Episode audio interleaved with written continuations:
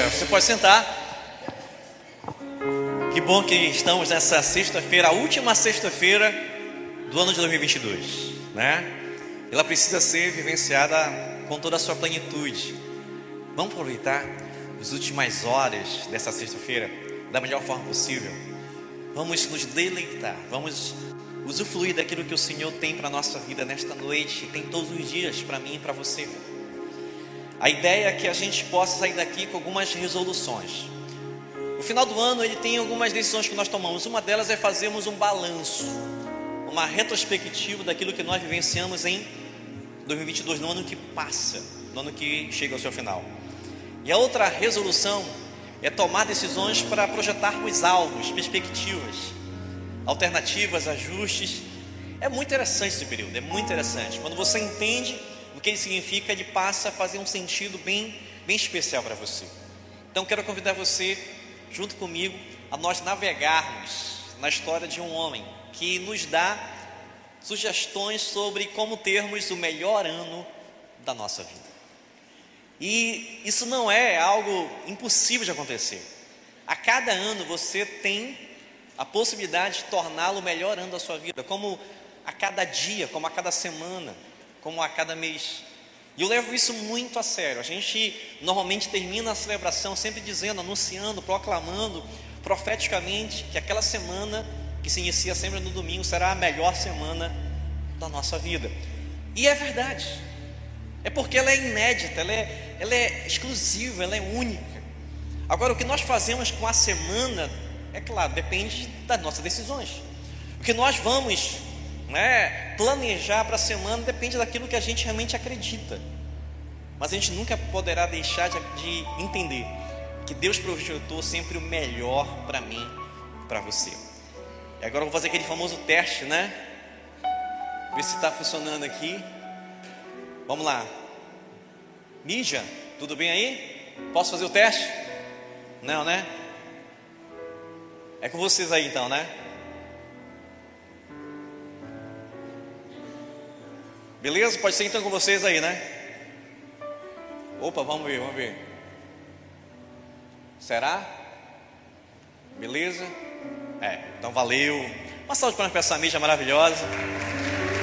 Hoje tiveram que ajustar essa imagem em pouco tempo. Estava tudo desajustado, desalinhado. Então, se você, se você chegasse aqui um pouco mais cedo, você já viu que estava o telão expandido. Estava realmente algo que não poderia nem ser utilizado. Tá? Mas que bom que eles conseguiram. Uma salva de palmas para essa mídia maravilhosa. E uma salva de palmas para essa banda, né? Essa banda é boa demais. E o nosso amigo, ele é profético, né? É o Messias, não é isso? Eu sempre amo de Messias, mas o nome dele é Gessé, tá? Por isso que eu falei profético, é, eu sabia que ele é Messias ou outro nome bíblico. O Messias é o Messias, é o baterista, o Messias, tá? Então a gente está hoje cercado de gente boa, né? Gessé e Messias tá? Mas o Messias daqui a pouquinho vai tocar aí a bateria. Pessoal, olha só, a gente sempre termina o ano ouvindo notícias, né? A, a mídia, ela se volta para isso aqui que está na tela, para fazer reportagens, matérias sobre o final do ano, o que as pessoas fazem nesse momento de passagem, de Réveillon, né? E saída de um, de um ano velho e entrada de um ano novo. E aqui algumas mandingas, algumas superstições, tá? Eu não sei se você faz isso, tá? Mas algumas aqui, olha, tem aquela famosa mandiga de comer lentilhas. Lembra de Esaú? Acho que eles não leram a Bíblia, né? As pessoas que criaram esse tipo de mandiga, né, de superstição, não leram o contexto bíblico, né? Lentilha não é uma boa sugestão. Mas muita gente tem que comer lentilha para que o ano que vem seja um ano bom. Tem também a questão da roupa, né? As pessoas elas têm também a tendência de não usar apenas o branco, porque representa o novo, mas roupas de cor amarela. Que representa o quê? Você usa, né? Você sabe, riqueza, isso aí. Estou brincando. Tá? Se usar o vermelho, representa o quê? Amor, né? Vai ser um mano. Então, a, o amarelo ele chama a riqueza. Então, se você vê pessoas amanhã que na celebração de amarelo é porque elas estão chamando riqueza, amém? Não, brincadeira. Não vai dizer para ela isso, Foi uma coincidência apenas ela estar usando amarela, amém? A maioria vai estar de branco, né? Quem vem amanhã para a celebração final, a última celebração, quem vem? Temos duas, tá? Às 8 horas da noite e às 10 horas da noite, tá? Venha com a roupa que você quiser.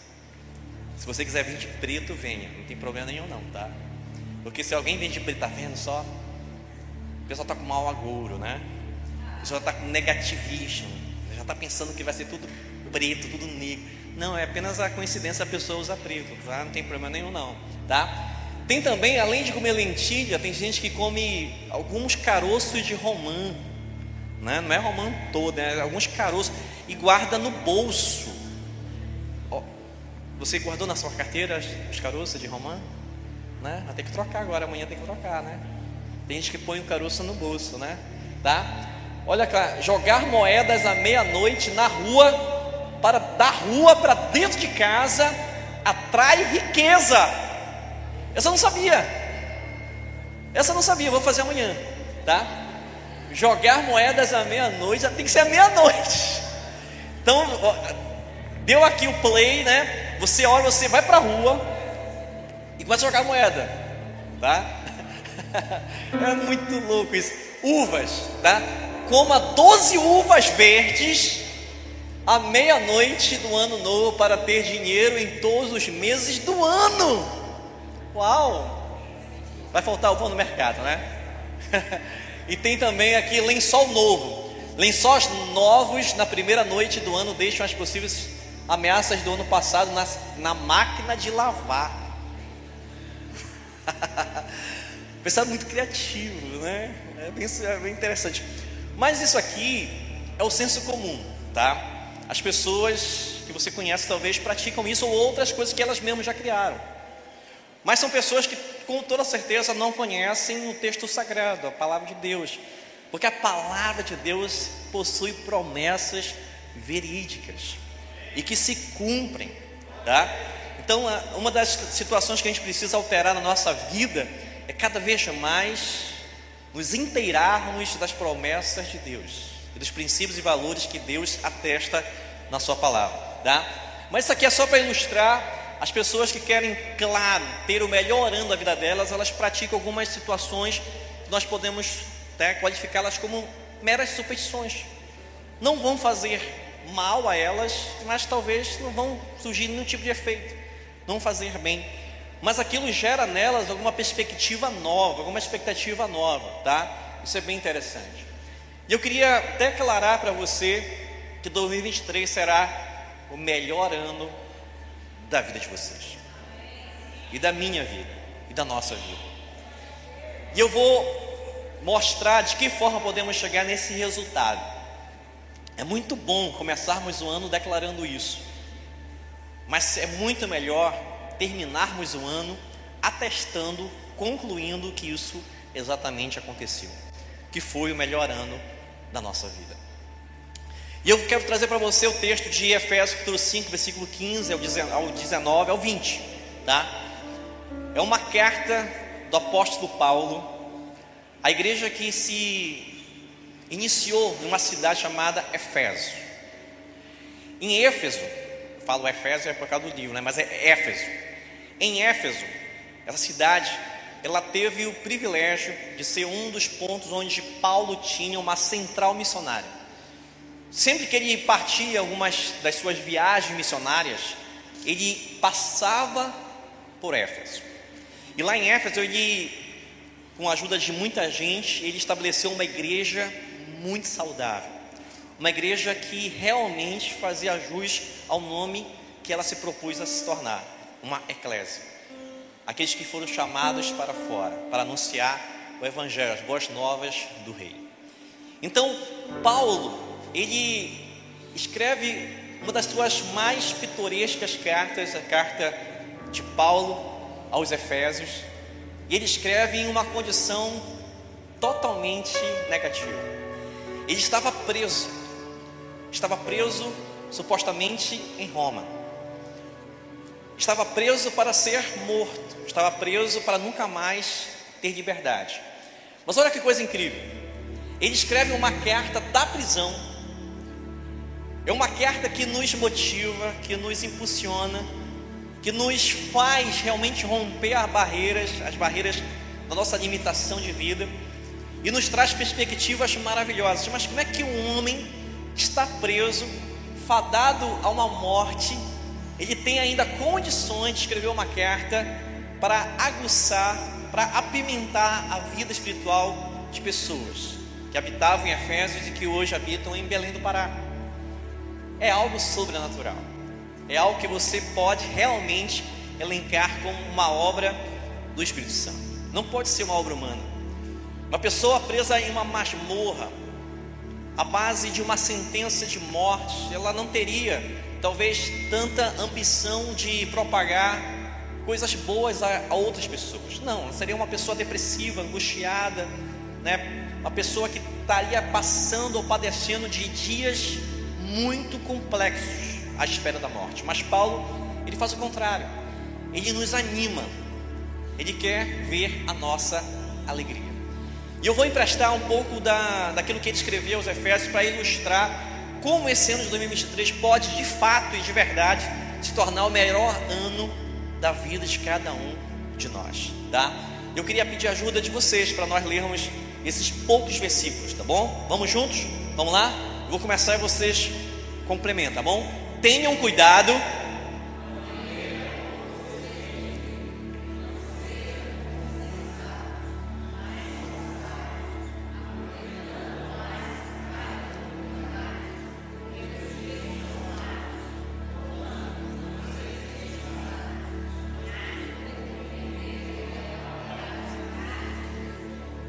Não se embriaguem.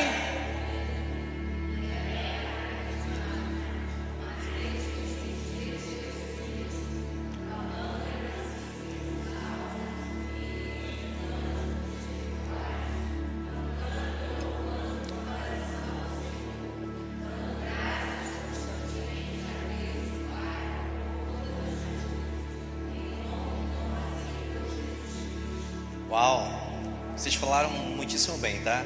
Vou só agora recapitular. Tenham cuidado com a maneira como vocês vivem. Olha só, né? Alguém que está preso e pede para a gente ter cuidado com aquilo que a gente está vivendo, os detalhes da nossa vida. Que não sejam como insensatos, pessoas tolas, pessoas faltas de entendimento, de sabedoria.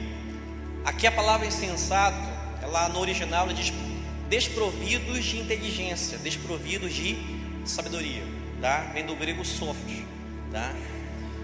Mas como sábios, aproveitando ao máximo cada oportunidade, porque os dias são maus. Ele estava vivendo debaixo de uma tirania romana.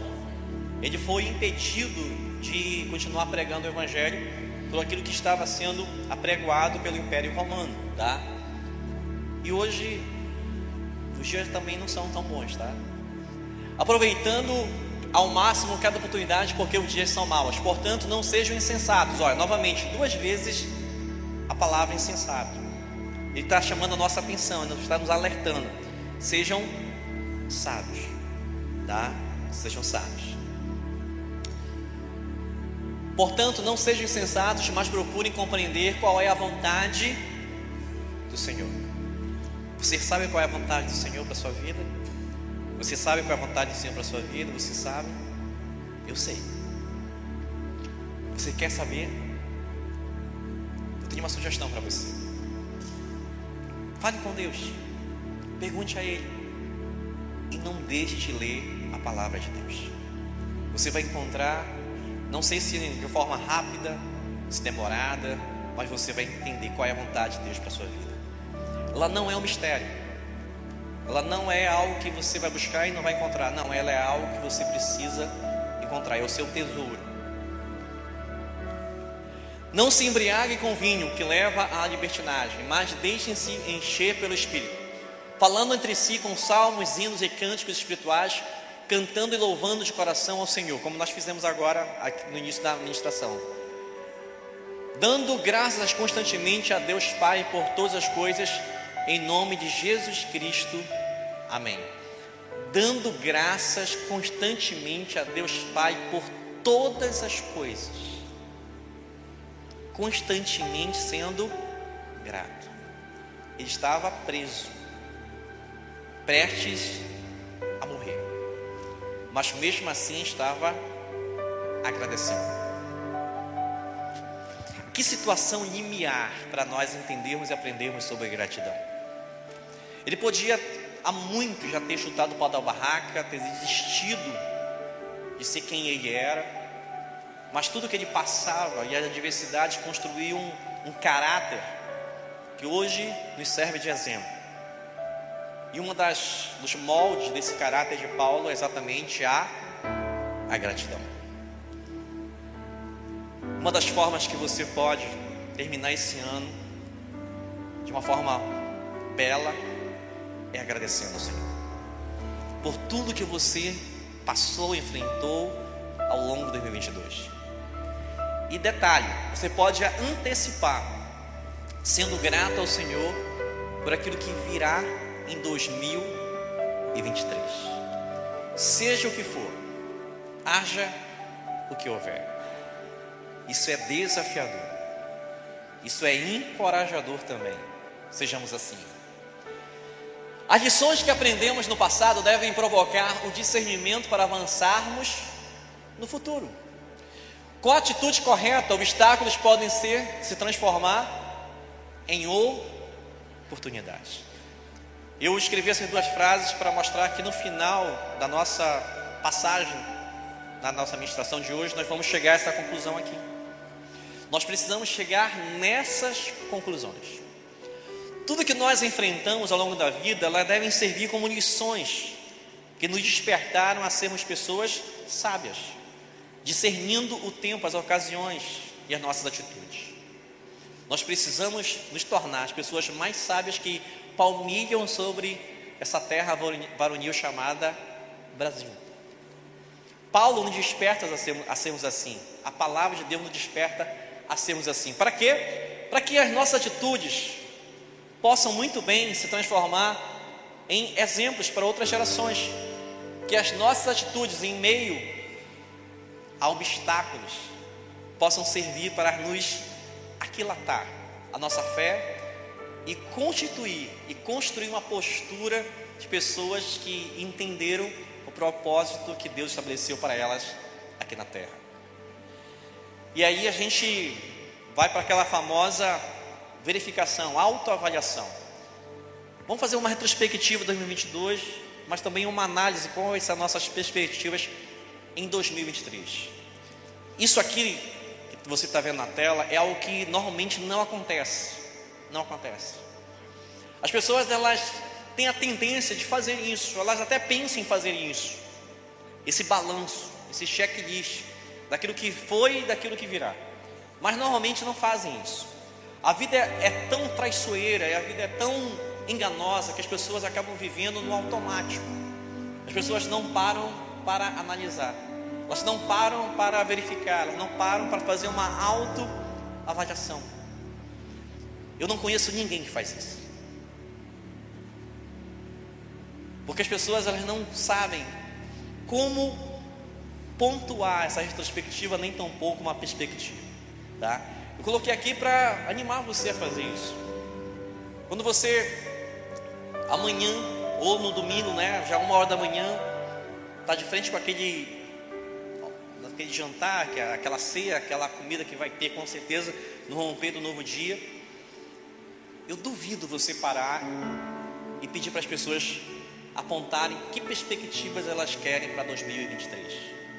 Se você tiver a audácia e a coragem de perguntar se elas fazem uma, uma rápida retrospectiva, você vai colher um rosário de lamúrias, um rosário de queixas, um rosário de reclamações. As pessoas não sabem fazer perspectiva. Perspectivas, você também vai ter uma falta tremenda de pessoas querendo falar, porque também não tem. Quando a Bíblia diz que o mundo jaz no maligno, é exatamente isso. As pessoas não param para refletir na vida, não param para pontuar quais atitudes estão vivendo, não param. Como estão os relacionamentos? Como está minha vida com Deus? Como está a minha vida em família? As pessoas não fazem isso. Quando o problema acontece, elas começam a tentar refletir que aquele problema que elas estão vivenciando tem uma raiz, tem uma causa. E essa causa não, não foi tratada durante anos. E a causa traz um efeito. As pessoas querem refletir sobre os efeitos. É porque não fizeram uma reconstituição da sua vida. Quando você que já vivenciou a oportunidade de estar em um encontro com Deus, você percebeu que algumas das palestras de um encontro com Deus falavam sobre exatamente isso.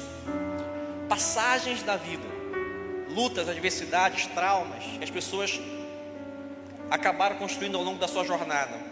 E quando as palestras mencionavam esses efeitos e as causas, as pessoas paravam para refletir e aquilo expurgava delas um sentimento ruim, elas acabam, acabavam querendo realmente conhecer Jesus. E os resultados de, daquele encontro com Deus eram extraordinários. Praticamente 100% das pessoas que entravam ali sem, sem terem um encontro com Cristo acabavam cedendo ao convite do Espírito Santo e, e aceitando Jesus.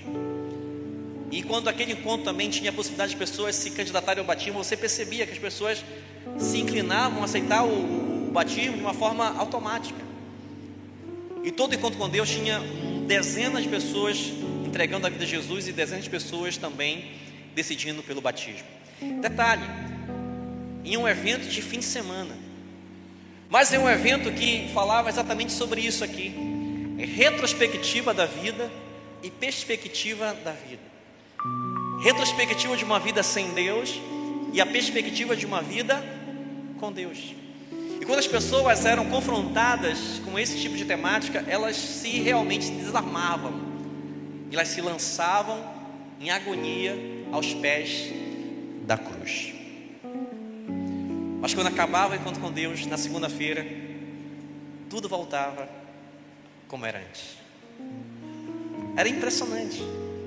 As pessoas parece que tomavam uma pílula do esquecimento.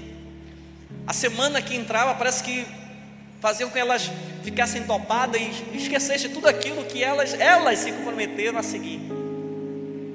Impressionante como Satanás é hábil, como ele é inteligente, como ele traz à memória situações desastrosas. As pessoas acabam percebendo que a vida dela não tem jeito. E depois que ela vai para o encontro com Deus, aí, ah, eu fui para o encontro com Deus, eu aceitei Jesus, eu me casei o batismo e não consegui levar adiante a minha vida.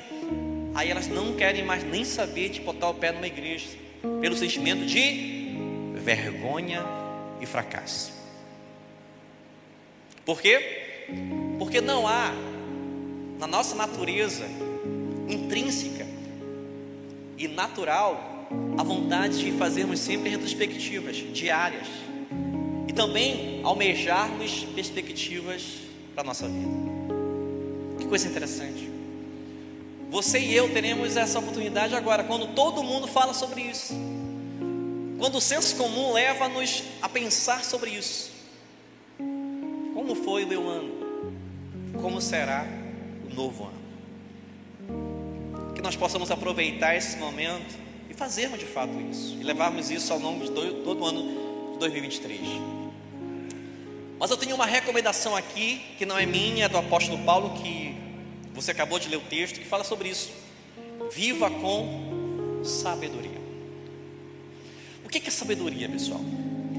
Sabedoria é discernir o certo do errado. Sabedoria é saber conduzir a sua vida dentro de uma possibilidade de felicidade, de plenitude, de alegria, mesmo em adversidade. O que é sabedoria? É conhecer o seu propósito de vida e viver esse propósito. O que é sabedoria?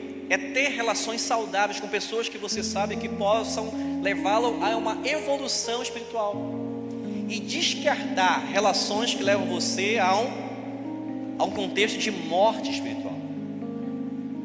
Muitas pessoas tomam decisões erradas, errôneas, que vão fazer a sua vida naufragar por falta meramente de sabedoria. Tem pessoas que até colocam o nome no fi, na filha. Se você tem uma filha chamada Sofia, saiba que o nome dela significa sabedoria. Então, sabedoria é algo que você e eu buscamos sempre. O livro de Provérbios, ele nos, nos revela situações maravilhosas para termos essa sabedoria. Uma das passagens de Provérbios é interessantíssima. Ela diz que a sabedoria grita na rua para chamar a nossa atenção. A sabedoria está à nossa procura. A sabedoria está querendo habitar em nós. E é isso que nós iremos entender. A verdadeira sabedoria se chama Jesus.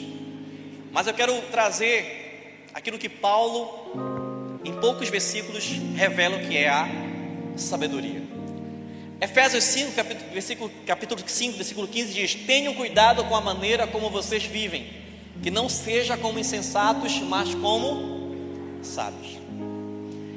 Ele está falando a uma igreja constituída já com uns 3 a 4 anos, uma igreja que já tinha seus pastores, as autoridades né, constituídas ali. Paulo inaugurou essa igreja, ajudou a criá-la, a iniciá-la, mas ele foi para outro lugar. Ele passou uma temporada nessa cidade de Éfeso, uma base de uns três anos. Lá estava com Priscila e Áquila, aquele casal que o acompanhou em algumas peregrinações.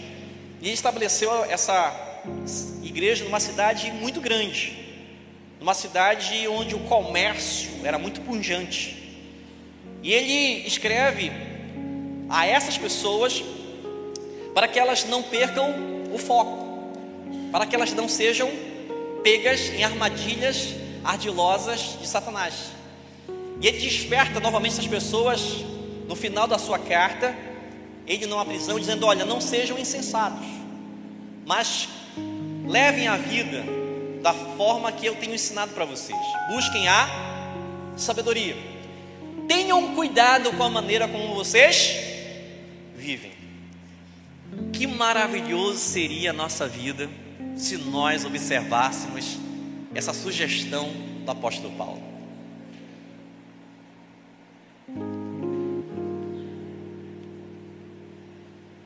O que, que ele está pedindo para a gente? Realizarmos uma autoavaliação. E essa autoavaliação, ela tem que responder essa pergunta aqui: nossa vida está em conformidade com a maneira que Cristo deseja? Olha que coisa interessante. A gente vive para Cristo, por Cristo, em Cristo. Quando você se converte, a sua vida que você vivia antes, o seu eu, os seus interesses, as coisas que você queria, você morreu para aquilo. Agora a ideia é que você viva para Cristo por Cristo, em Cristo. Então a sua vida pertence a Ele. Todos os seus sentidos são dele. Tudo que você almeja precisa ser aquilo que Ele almeja. Tudo que você sonha precisa ser aquilo que Ele sonha para você. Tudo que você deseja e planeja precisa estar debaixo de um contexto que possa afirmar o propósito que Ele tem para a sua vida. E a pergunta é essa: nossa vida está em conformidade com a maneira que Cristo estabeleceu para você? Você acorda pensando naquilo que você pode estabelecer para Cristo através da sua vida? Os seus relacionamentos, eles atestam que você realmente está sendo um, um representante de Cristo na terra? A sua família, ela sabe que você é de Cristo? O seu patrão ou seus empregados sabem, sabem que você é de Cristo? Essas atitudes externam que você é de Cristo. Paulo está perguntando isso aos seus irmãos de Éfeso. E eu estou emprestando as palavras deles para perguntar isso para você. Mas isso não é uma acusação. Isso não é um apontar de dedo, isso é uma reflexão para que eu e você venhamos a fazer o que? Uma severa autoavaliação que não é apenas no final do ano, ela precisa ser diária. Ela precisa estabelecer dentro do seu compêndio de dias um momento de autoavaliação. Efésios capítulo 5, versículo 1 diz: Portanto, sejam imitadores de Deus como filhos Amados, Paulo nos encoraja a imitarmos Jesus. Porque ele mesmo dizia isso sobre ele. Imitem a mim, assim como eu sou imitador de Cristo. 1 Coríntios, capítulo 11, versículo 1. E novamente, no capítulo 5 de Efésios, no primeiro versículo, ele estabelece né, um, um limite bem alto, né? Não tem aquela prova do atletismo que a pessoa tem que correr e passar sem auxílio de nenhuma, nenhum instrumento, né, a vara. Então, o sarrafo que Paulo estabelece para as nossas vidas se chama Jesus. Mas o que nós fazemos? Nós queremos imitar pessoas. Nós queremos imitar jogadores, artistas. Nós queremos imitar pastores, ministros, cantores. Nós queremos imitar pessoas que nós admiramos. Isso está errado? Não, não está errado. Se for um bom exemplo, se for alguém que você realmente é edificado, continue imitando. Mas o que a palavra de Deus e o que Paulo está dizendo aos Efésios e a nós é que nós devemos, primeiramente e prioritariamente, imitarmos Jesus. Para vivermos com sabedoria e termos o melhor ano da nossa vida. Billy Graham, ele escreve um texto. Eu queria muito que você lesse após o meu trecho, tá bom? Vamos ler junto? Um, dois, três.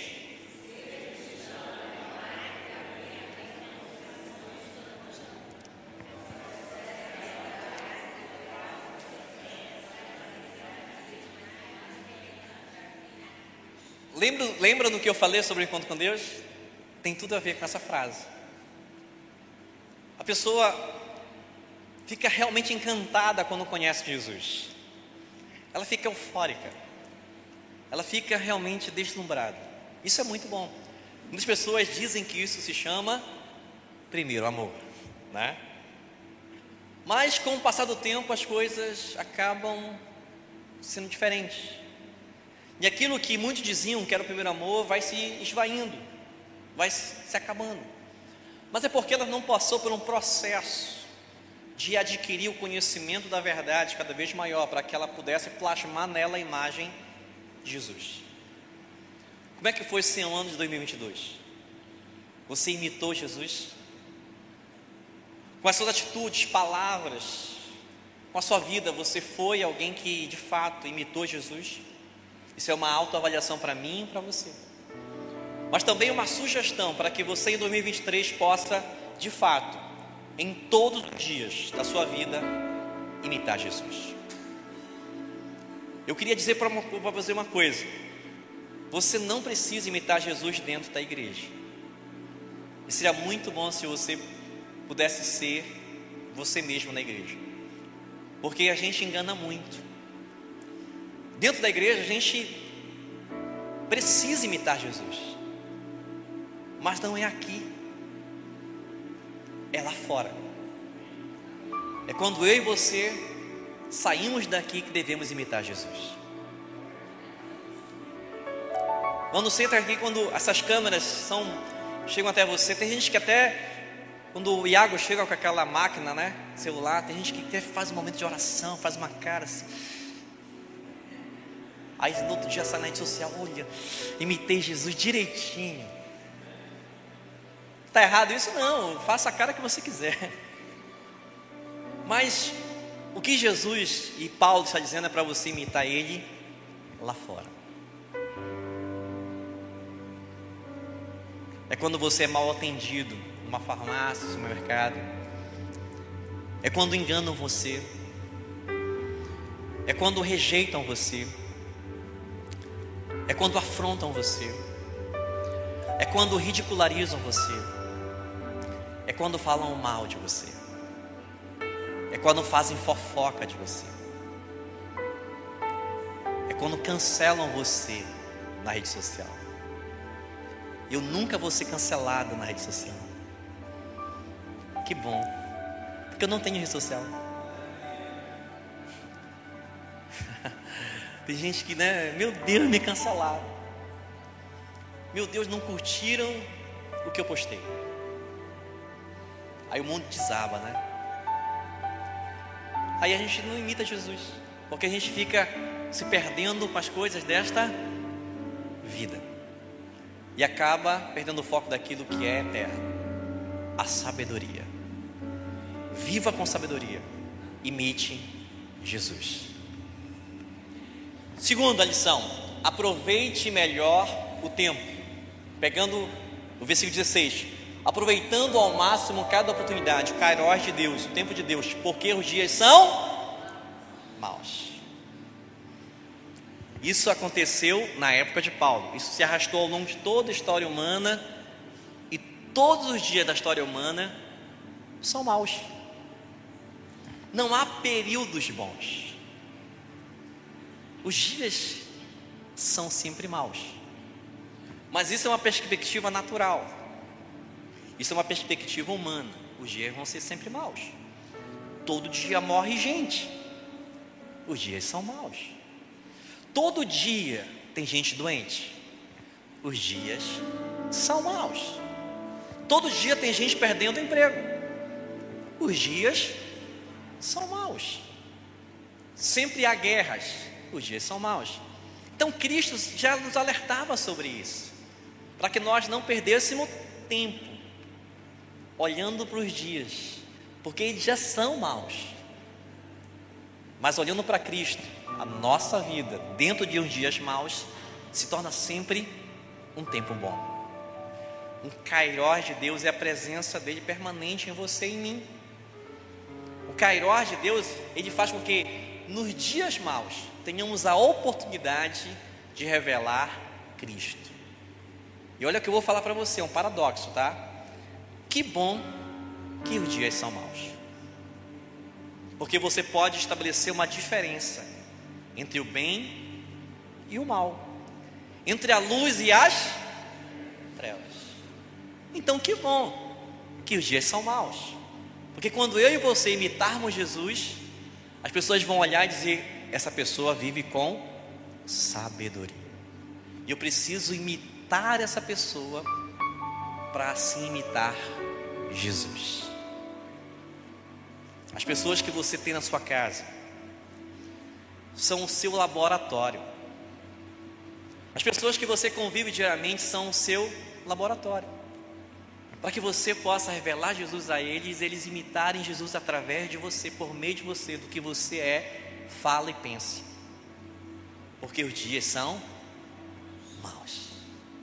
E é nesses dias que a luz resplandece nas trevas e a luz vence as trevas. E para ilustrar sobre o que Paulo dizia, para nós não perdermos tempo com os dias maus dessa vida, porque a nossa vida é outra, eu vou trazer para você uma imagem bem ilustrativa.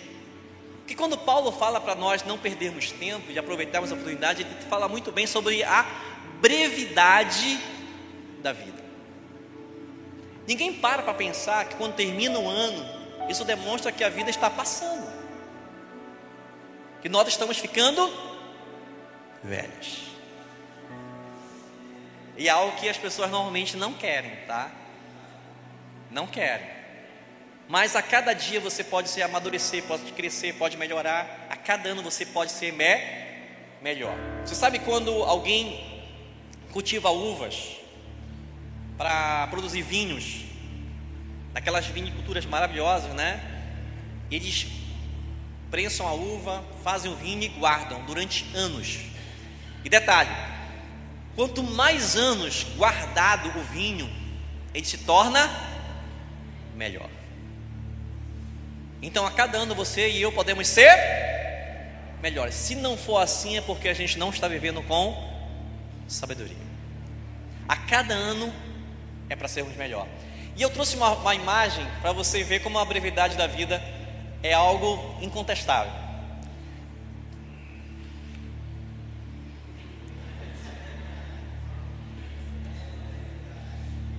Lembram desse homem? Arnold Schwarzenegger. Eu conheci ele num filme, Conan o Bárbaro. E na época, Moisés, eu lembrei de você agora. Na época as pessoas procuravam, né, é, as academias, né? Lembra, Moisés? Não, quero ficar igual o Arnold Schwarzenegger. Não está errado, né? É bom. Mas, com o passar do tempo, a coisa muda. Hoje eu estou parecido com o Arnold Schwarzenegger. Consegui ficar parecido com ele. Né? Agora está parecido a mim. Tá bom? Então isso aqui é o que, que é? A brevidade da vida. A gente vai ficar velho. E se a gente não for arrebatado, Jesus não voltar enquanto estivermos vivos, nós vamos morrer. Quando você pensa nisso, o que, que gera em você? Poxa, tem que aproveitar os dias. Mas se eu não tiver sabedoria, eu vou. Não, mas os dias são maus, eu vou me ocultar, eu vou me esconder em casa, não vou fazer mais nada, vou esperar somente a morte. Essa é a ideia satânica que impera. Deixar as pessoas sem perspectivas nenhuma, sem sabedoria. Terceira edição. Paulo aos Efésios e a nós. Viver biblicamente. Efésios capítulo 5, versículo 17. Posso emprestar as vozes de vocês? Vou só ler o portanto, tá bom? Vocês complementam. É tão legal como vocês falam. Vamos lá? Um, dois, três. Portanto,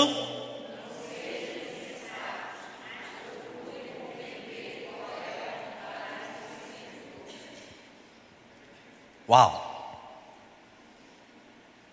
Porque se eu perguntar para você qual é a vontade de Deus para a sua vida, você pode me explicar? A maioria não vai saber me explicar. Pode até saber de alguma forma ilustrativa, mas não sabe explicar. Vou provar para você como você vai conhecer a vontade de Deus para você. Paulo dizia isso para os Efésios, o que eu vou mostrar para você agora. Você e eu precisamos viver biblicamente. Viver aquilo que a palavra atesta. Quem é a palavra? O Logos. É Cristo. Então, se eu me alimentar da palavra, se eu beber da palavra, se eu me nutrir da palavra, eu vou me parecer mais com Jesus e vou viver biblicamente, vou viver a vontade de Deus. Como é que eu sei que eu estou cumprindo ou não a vontade de Deus? É olhar a palavra e fazer uma autoavaliação. Se eu não estou cumprindo a palavra, estou fora da vontade de Deus. É bem simples. É bem simples. Não é algo que alguém diz para você, é algo que você ora e percebe, não, você vive a palavra, por isso que você não pode deixar de consultar, de ler, de meditar na palavra de Deus todos os dias da sua vida, para que você venha a ser uma pessoa sábia e viva com sabedoria. Porque as minhas atitudes hoje, elas promovem a glória de Deus, elas promovem o bem-estar dos outros, elas promovem o meu bem-estar. Para vivermos a vontade de Deus, requer prioridade, disciplina e tempo. A gente tem que estudar a palavra. Eu já falei aqui, já falei para muita gente, foi isso que me moldou. Foi eu, eu, eu aceitar Jesus lendo a palavra. Isso me tirou a ideia de, de estar estabelecido dentro de um sistema religioso que me dissesse o que fazer. Eu aprendi muito cedo que a sabedoria de Deus podia provir, prover a mim a verdadeira identidade que eu necessitava. Então, viver biblicamente é você priorizar, ter disciplina e tempo. É exatamente tudo aquilo que o crente não faz. Imagina se todo cristão que se convertesse mergulhasse na palavra você ia perceber que os problemas que eles vivem no casamento iam diminuir drasticamente. Os problemas em lidar com situações adversas iam realmente ser equacionados muito rapidamente. Problemas com dinheiro, você ia ter dificuldade de ouvir. Relacionamentos, você ia ter dificuldade de conhecer pessoas que não se dariam com outras se realmente isso aqui se cumprisse em nós. Mas isso aqui é um alerta, mas também um estímulo. Você quer fazer do seu ano 2023 o melhor ano da sua vida? Faça uma autoavaliação. Saiba discernir o tempo, não perca tempo com bobagens e viva biblicamente. E aí a gente tem um sistema, um método chamado OIA. Como é que é esse sistema? Como é esse método? Observar, interpretar e aplicar. Quando você estiver lendo o texto sagrado, você observa o que, que eu estou vendo nesse texto. Você interpreta o que, que ele significa para mim e você aplica o que faço com ele. A Bíblia é viva. E você pode lê-la acompanhada do autor dela. E coisa interessante, né? E alguém que também está auxiliando você a entendê-la, que é o Espírito Santo. Eu não vou perguntar aqui quem lê a Bíblia todos os dias, porque eu já sei a resposta. Tá? Eu não preciso pedir para você levantar. Mas se você parar para pensar, se você mergulhar todos os dias em um capítulo, dois capítulos, três capítulos, eu não vou dizer para você quantos, e fazer esse método de, na prática, você vai perceber como a maioria dos problemas que você enfrenta vão ter respostas. E você vai ser chamado para auxiliar outras pessoas que passam por problemas. E você vai dizer o que? A resposta do seu problema está na palavra. Você não faz isso. Você tenta argumentar situações naturais para aquela pessoa poder encontrar resposta. Ela não vai encontrar e ela não vai crescer e não vai ter sabedoria. Então, estou dando para você agora uma ferramenta muito prática. Quando alguém chamar você para ajudar a resolver alguma situação complexa, diversa da vida dela, faça isso. Ouça bastante, ore por ela, peça que Deus dê sabedoria a ela para passar por aquela situação, mas diga para aquela pessoa: se você procurar a vontade de Deus na palavra, você vai ter a resposta para o seu problema. A gente esquece de orientar as pessoas nesse sentido. A gente olha, eu ouvi falar de alguém que falou assim, assim, eu ouvi falar a gente esquece que a, a, a, resposta da vida, a sabedoria da vida está na palavra. Quem está entendendo, diga amém. E quem está entendendo até aqui o que eu tenho falado, eu gostaria muito que você pudesse confirmar se está entendendo, ficando de pé no seu lugar. Eu você a barra, né? A maioria não entendeu, mas tudo bem. Não, estou brincando, sei que você entendeu. Você vai viver com sabedoria? 2023 vai ser o melhor ano da sua vida? Isso não é uma profecia, isso é uma é prático, isso é, isso é verdade. Se você viver com sabedoria. Qual é a quarta lição que nós aprendemos que Paulo, para vivermos com sabedoria o melhor da sua vida? Vamos lá, um, dois, três. Só André que está vendo, é possível. Vamos lá, um, dois, três. Viver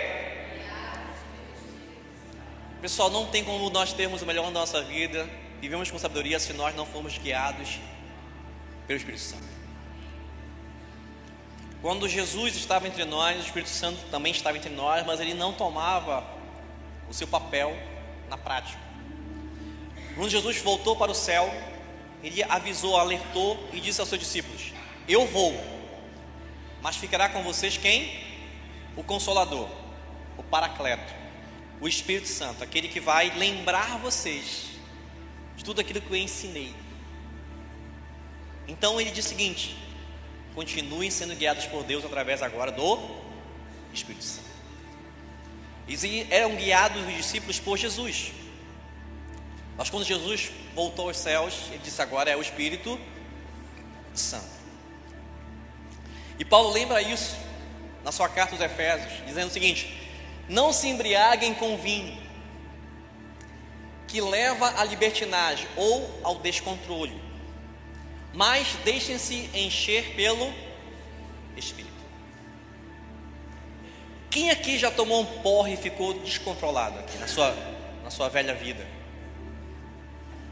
Que bom que todo mundo nasceu aqui crente. Que, olha, eu preciso da mídia bater uma foto aqui. Aqui ninguém se desviou um minuto. Quem tomava aqueles porres assim, homéricos, assim, olha.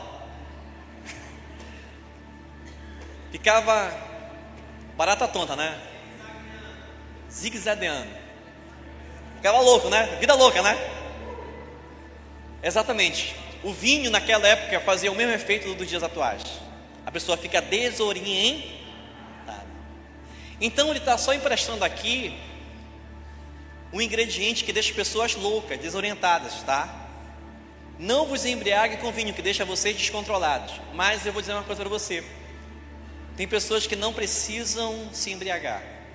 Tem pessoas que não precisam tomar vinho, champanhe, cerveja, cachaça para ficarem desorientados, tontos. Ter os, os sentidos da sua vida totalmente alterados.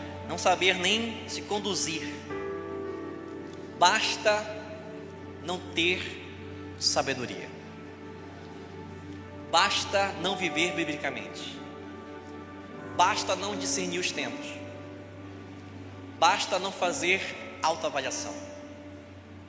Aí a gente vive como se estivéssemos embriagados. Mas eu não vou deixar você sem respostas. Mas você pode estar me perguntando: mas como eu posso viver cheio do Espírito? Ou permitir que o Espírito Santo me encha? Vamos usar essa, essa expressão. Deixa que Ele nos enche, porque nós nos enchermos é mais difícil. Eu vou ser bem severo com vocês agora. Se eu não permitir que o Espírito Santo me encha, as coisas dessa vida estão ocupando o lugar dele. E ao invés de ser cheio do Espírito Santo, eu estou sendo cheio das coisas desta vida.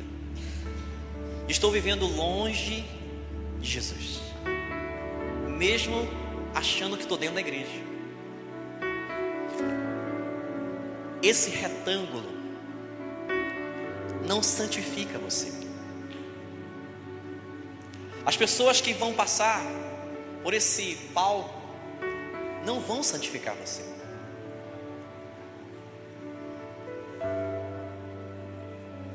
Você se santifica permitindo ser cheio do Espírito Santo. Mas é uma decisão sua cabe a você. Como permitir que o Espírito Santo nos enche? Efésios, Paulo, explica, falando entre si com salmos, hinos e cânticos espirituais, cantando e louvando de coração ao Senhor, dando graças constantemente a Deus, Deus Pai, por todas as coisas, em nome de nosso Senhor Jesus Cristo. Como permitir que o Espírito Santo nos encha? Letra A. Vamos ler junto? Letra A. Onde Deus é o centro. Quando você lê essa frase, você lembra, ah, tem que ir para a igreja. É verdade. É verdade. Você precisa vir à igreja. É algo que a Covid pegou com força. É o que esses tempos modernos estão batendo forte. Você não precisa ir para a igreja. Mas a palavra de Deus diz que você precisa sim vir para a igreja. Como é que você vai praticar? Eras, não voltou. Como é que você vai praticar isso aqui? Me explica. Na sua casa. É lá que você vai praticar isso. Você vai ter que me provar isso. Porque Paulo está dizendo que eles precisavam estar reunidos. Para quê? Para cada um falar entre si. Você precisa do outro. Você precisa de pessoas, dos outros. Então você precisa vir para a igreja. Você precisa estar em um ambiente de célula. Você precisa estar num ambiente de adoração, de cânticos, de oração. Você precisa, eu preciso, para que isso aconteça. Letra B, participe de ambiente de comunhão. Ambiente onde pessoas estejam interagindo com Deus e com você. Você vai ter que encontrar o seu Wilson. Quem é o seu Wilson? Pergunta a pessoa do lado, quem é o seu Wilson? O seu Wilson, o seu, o seu Wilson. Você sabe quem é o seu Wilson? Tem um filme muito famoso do Tom Hanks chamado O Náufrago. Ele trabalhava num sistema de correios dos Estados Unidos. Ele teve o avião onde ele estava dentro teve problemas e ele caiu em alto mar e uma ilha o salvou. Ele estava sozinho naquela ilha. E dentro de tudo aquilo que ele trazia no avião, várias correspondências, várias cartas, vários instrumentos, apetrechos, tinha uma bola de vôlei da marca Wilson. Estava escrito lá na mala, Wilson. Ele não tinha amigos, não tinha parceria, não tinha amizades. Ele fez da bola o seu melhor amigo. Ele fez de uma bola o seu amigo. Interagia com a bola. A bola era o conselheiro do Wilson, do Tom Hanks. A bola aconselhava o Tom Hanks. Quem é o seu Wilson? É claro, além de ser Deus, mas humanamente, quem é o seu Wilson?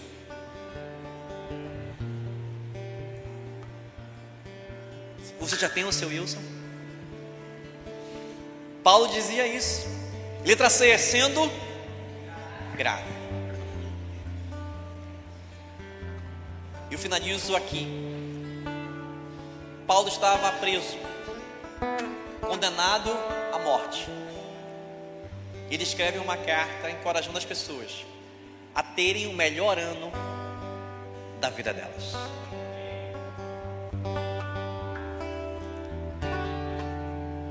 para viver e praticar. Qual é o ponto primeiro? Vamos lá, um, dois, três.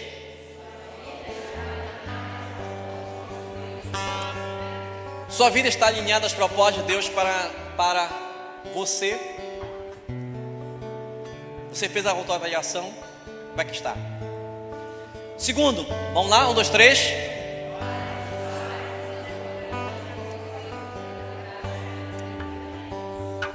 quais obstáculos que você encontra, até mesmo colocados pelo próprio Deus, tá? Lembra que Paulo dizia que tinha um espinho na carne? Lembra disso? Era um obstáculo, mas nunca deixou de ser uma oportunidade.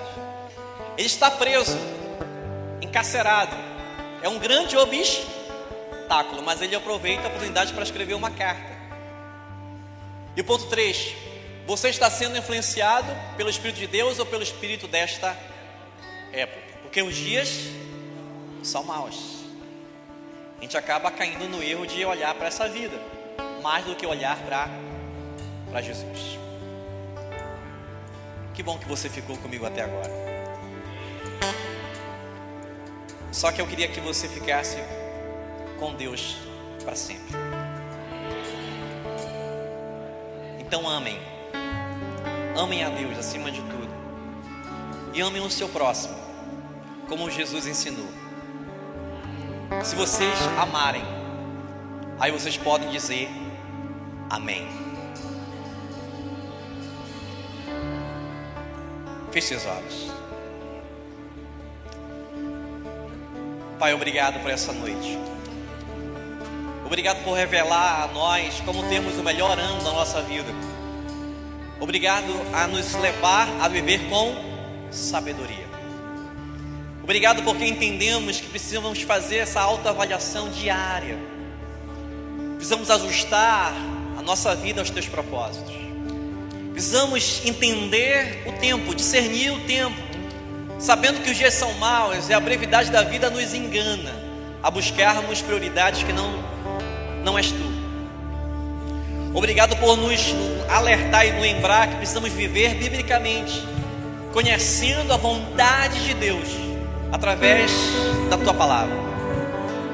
E obrigado, Senhor, porque entendemos que não devemos nos descontrolar com as coisas desta vida, mas devemos buscar ser cheios pelo teu Espírito, porque somente assim viveremos com sabedoria e estabeleceremos 2023 como o melhor ano da nossa vida. Que a graça do Senhor Jesus, o amor de Deus, o nosso Pai e as doces consolações do Santo e Poderoso Espírito do Senhor já com você, com a sua família, com esta igreja, hoje e para todo sempre. Não saia antes de orar pela sua família.